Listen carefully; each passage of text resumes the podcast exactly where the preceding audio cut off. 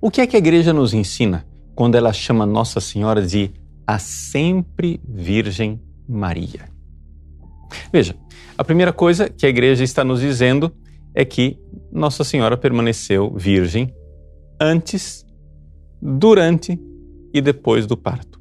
Trata-se aqui de um milagre realizado por Deus e é um milagre para atestar um mistério, um mistério profundo. A segunda pessoa da Santíssima Trindade, Jesus, se fez homem. É Deus homem.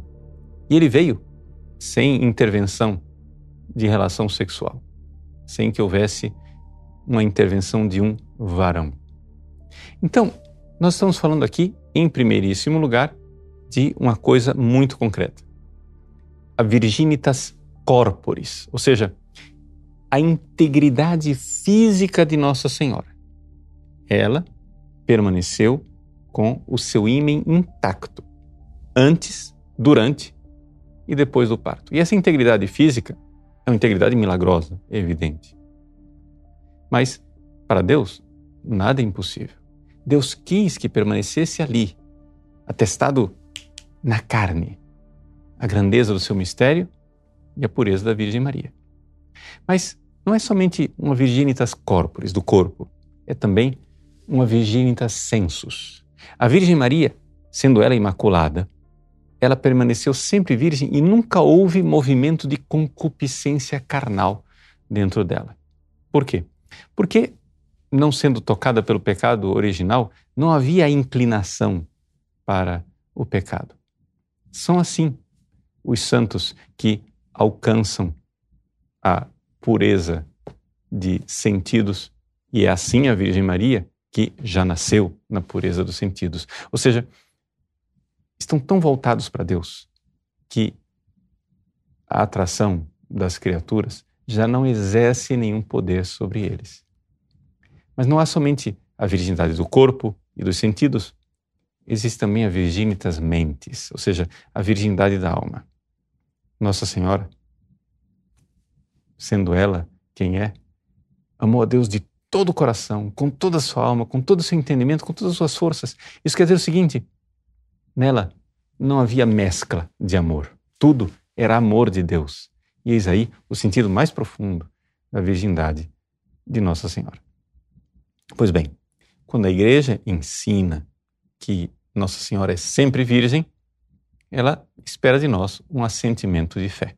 Porque é um dogma, é dogma de fide, é algo da fé católica. E se você crê em tudo que crê e ensina a Santa Igreja Católica, você crê na virgindade perpétua de Nossa Senhora. Você pode constatar isso nos catecismos, recente catecismo da Igreja Católica, os catecismos tradicionais, mas eu vou fazer duas citações de intervenções do magistério mais antigas para atestar mesmo que essa é a fé da igreja. Em 649, num concílio de Latrão, foi dito assim: que se alguém negar que a Virgem Maria permaneceu inviolada na sua virgindade, seja condenado.